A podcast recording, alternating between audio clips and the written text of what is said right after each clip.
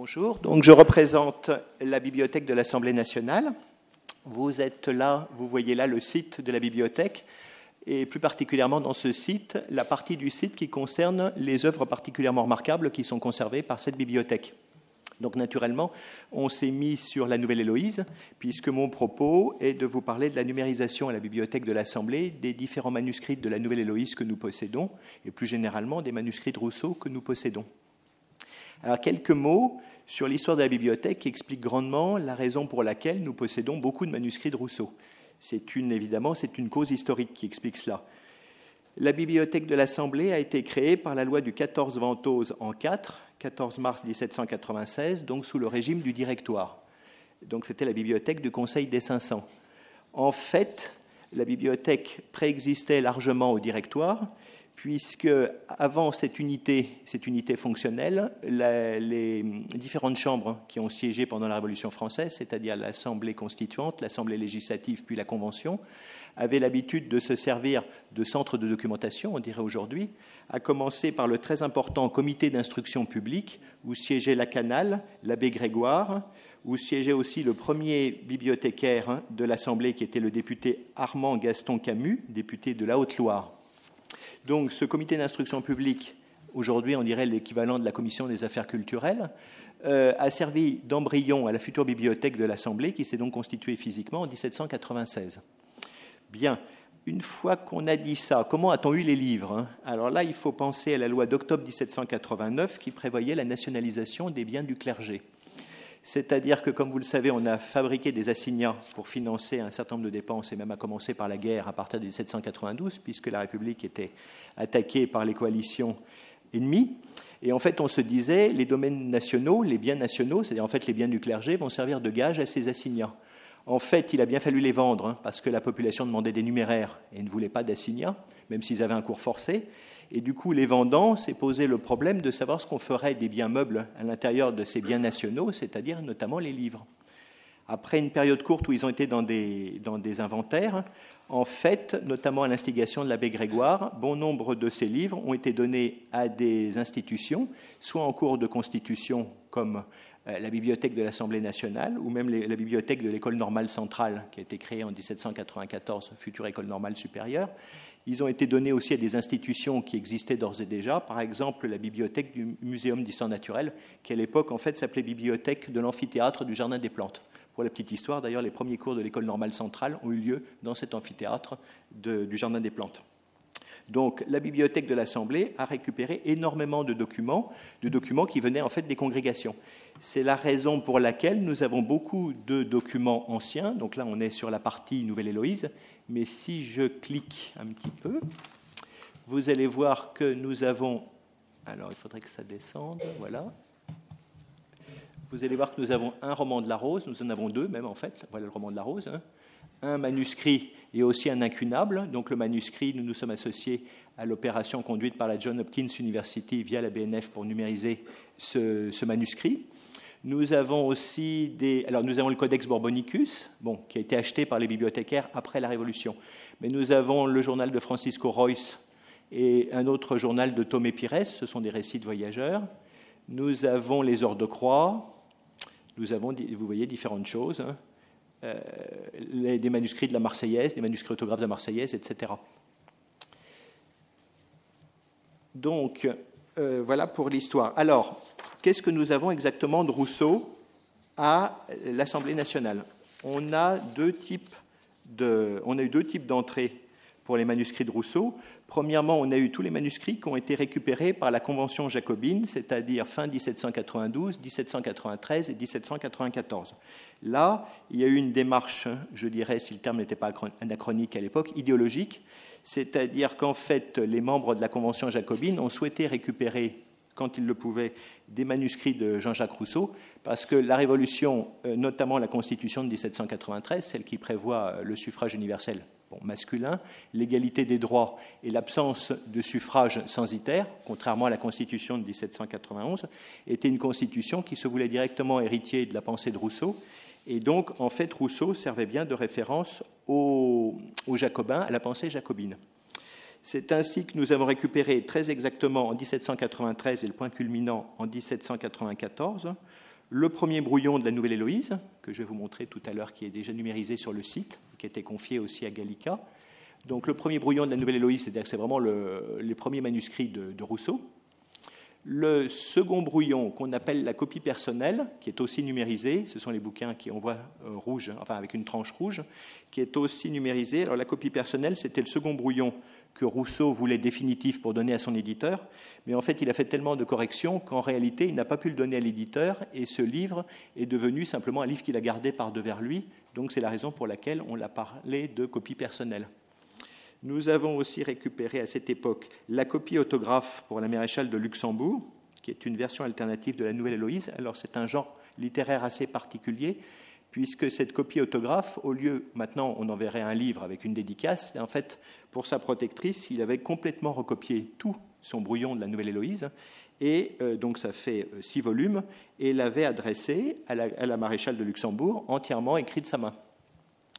Enfin, nous avons aussi euh, l'Émile, un, brouillon de l'Émile ou de l'éducation, et nous avons un brouillon des confessions. Ensuite, euh, nous avons eu une seconde vague d'achats.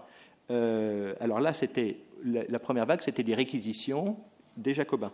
La deuxième vague a été des achats faits par un autre bibliothécaire de l'Assemblée qui s'appelait Druon, qui était en poste à la bibliothèque de 1805 à 1833 et qui a acheté alors La Nouvelle Héloïse annotée de la main de l'auteur, c'est une édition du chêne Coindet, Rousseau, juge de Jean-Jacques, La correspondance avec Madame de la Tour de Franqueville, un opéra, Le devin du village, et enfin un exemplaire annoté par Rousseau de la botanique mise à la portée de tout le monde par les sieurs et dames Regnault, euh, où il y a de nombreuses annotations manuscrites de Rousseau.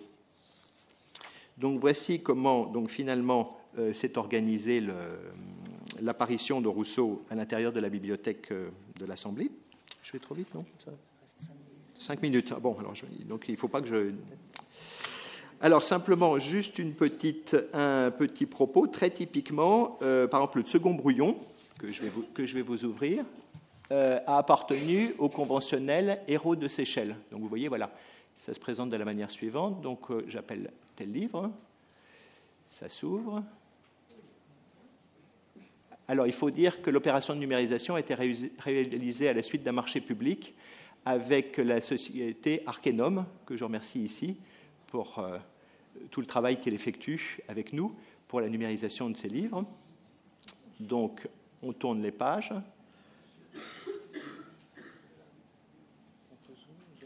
Alors, on peut zoomer, absolument. Donc, voici, voilà, par exemple, une, euh, une page de Rousseau. Normalement, je peux grossir le trait, si je ne m'abuse. Voilà. Alors vous voyez, c'est très très clair et ça permet. Alors cette page est encore assez propre, mais il y a des choses qui sont beaucoup plus, beaucoup plus compliquées, beaucoup plus raturées. Donc ce livre a appartenu à Hérault de Seychelles. En fait, il s'est fâché avec Robespierre, ce qui arrivait. En 1794, il a été guillotiné.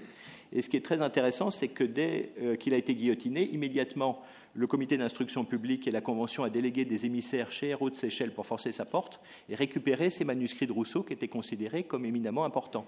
Le problème des émissaires, c'est qu'ils n'ont retrouvé que deux des quatre volumes, ceux que nous avons ici, qui ont été déposés au comité d'instruction publique, conservés et aujourd'hui numérisés.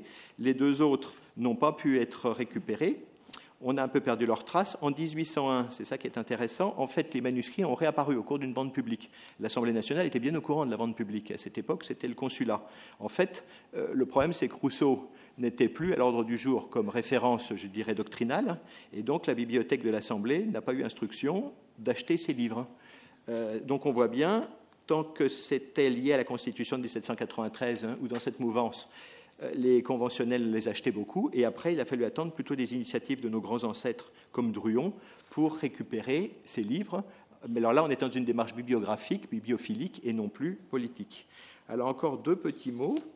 Donc, comme je l'ai dit, nous avons numérisé Rousseau avec l'aide de la société Arkenum. Nous avons, ce faisant, répondu à la demande d'une part de la communauté des rousseauistes, et plus particulièrement à une demande de la MFO, c'est la Maison française d'Oxford, qui voudrait faire une édition génétique de la Nouvelle Héloïse et qui nous a indiqué que ça serait bien, effectivement, si on pouvait euh, faire apparaître nos brouillons qui, pour l'instant, n'étaient connus que par des few qui pouvaient les consulter sur place.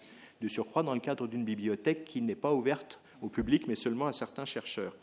Donc, nous avons bien, euh, le président et les questeurs ont bien entendu euh, répondu favorablement à ce souhait. dans le souci non seulement de favoriser la communauté russoïste, mais aussi de favoriser la diffusion de ses œuvres, en quelque sorte constitutif d'un patrimoine littéraire collectif. Donc je passe, je vous renvoie à ma contribution écrite sur les difficultés que nous avons rencontrées pour la numérisation. Elles tiennent au fait que euh, les brouillons sont vraiment très très denses, il y a énormément de ratures, il écrit dans les marges, et il y a même aussi ce qu'on appelle des paperoles, c'est-à-dire des collages. Donc en fait c'est très difficile à cause de la courbure des livres, à cause du fait qu'on n'a pas de marge, et c'est aussi compliqué parce que les livres, évidemment, comme ils sont reliés, euh, parfois, les pages ne tombent pas verticalement les unes sur les autres. On a les phénomènes qu'on connaît en photo de queue de billard, c'est-à-dire d'espace noir en haut des pages. Donc les réponses qu'on a apportées pour les queues de billard, on a pratiqué bah, de la PAO, c'est-à-dire qu'on retravaille non pas le manuscrit, mais sa présentation euh, photographique. Et pour les autres euh, problèmes, on, s'est résolu, en accord avec Arkenum, à faire des cadrages extrêmement larges pour ne rien perdre. Donc là, vous voyez, par exemple, sur la page sur laquelle je me suis arrêté, on voit bien la marge à droite, on voit que vraiment il utilise, ce serait encore plus apparent sur d'autres feuilles, le maximum, il n'y a pas de marge en fait à droite, le maximum du papier possible.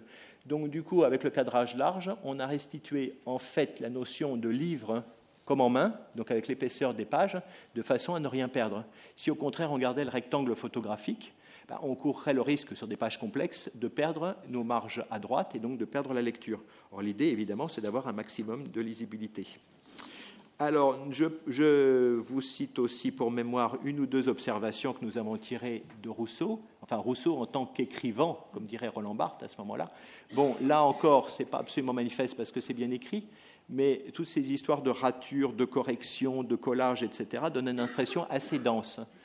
Euh, là, autant par exemple Baudelaire, on sait qu'il tendait à aérer ses impressions successives, autant Rousseau, on a l'impression qu'il est plutôt un peu sur l'esprit de Proust, des choses assez serrées, donc, euh, bon, naturellement, le papier était difficile à trouver dans son cas, non pas que le papier était rare, mais parce qu'il écrivait souvent de manière itinérante. Et donc, il faut imaginer qu'il n'écrivait pas forcément à son bureau comme Voltaire, mais souvent sur des chemins, dans des auberges, etc. Il y a quand même aussi un problème de tempérament. Bon, Rousseau est quand même un esprit, comme on dirait Sartre, concentré, c'est le soi concentré sur soi. Il y a quand même quelque chose de, peu aéré et d'assez dense dans sa façon de procéder, qui procède vraiment par couche et par. Euh, euh, contenu sédimenté et successif. Bon, deuxième remarque, euh, l'intérêt absolument formidable que Rousseau attachait à ces brouillons. On a l'impression que tout brouillon méritait de, demeurer et qu'en fait, euh, tout brouillon avait de l'intérêt, même si ce n'était pas la copie définitive, et même comme par exemple je l'ai dit tout à l'heure pour la seconde copie, il n'a pas pu achever son édition, il a bien été obligé de, de renoncer à la donner à son éditeur, tellement il avait fait d'apport. Et donc c'est assez curieux de garder tous ces, tous ces manuscrits. En fait, il attachait à ces manuscrits une extrême importance. Peut-être était-ce aussi son tempérament musical, après tout. Alors là, je me base sur un livre que j'ai bien aimé d'un professeur à la Johns Hopkins University, qui est M. Nudelman, qui explique que tous les, tous les philosophes ou auteurs qui pratiquent le piano ont une espèce de vision un peu particulière de leur façon de procéder littéraire, c'est-à-dire qu'ils considèrent que de même qu'au piano, on peut faire des essais qui ont une valeur en soi et pour leur mémoire après et dans l'instant. De même, peut-être Rousseau, en tant que musicien, pouvait penser que tout excès littéraire, à ce moment-là qu'il faudrait analyser comme une sorte aussi d'écrit, euh, d'exercice musical, tous ces morceaux, tous ces essais, même pas conclus, pas forcément finalisés pour une édition, avaient une valeur intrinsèque en soi et qu'ils devaient donc absolument demeurer. En tout cas, euh, ça analyse pleinement une analyse génétique de ces documents, puisque Rousseau lui-même attachait une importance particulière à la genèse de son œuvre et aux conservations de ces brouillons. Et c'est donc la raison pour laquelle c'est très intéressant de, de, faire une analyse génétique, ce que se propose de faire la MFO, avec nous-mêmes, avec l'item de l'École normale supérieure et avec la BNF qui sera représentée dans ce laboratoire par Madame Saquin. Encore un dernier mot, nous nous envisageons je conclus. Nous, envisageons de faire en 2012 une petite exposition, ou une grande exposition, sur Rousseau pour présenter les différents manuscrits. Ça serait une occasion de numériser les autres manuscrits dont je vous ai parlé, de valoriser notre fonds et aussi de présenter euh, cet ensemble de manuscrits à, nos concitoyens. Donc pour cette occasion aussi, nous nous proposons de travailler étroitement avec la BNF et c'est une occasion de collaboration qui sera très intéressante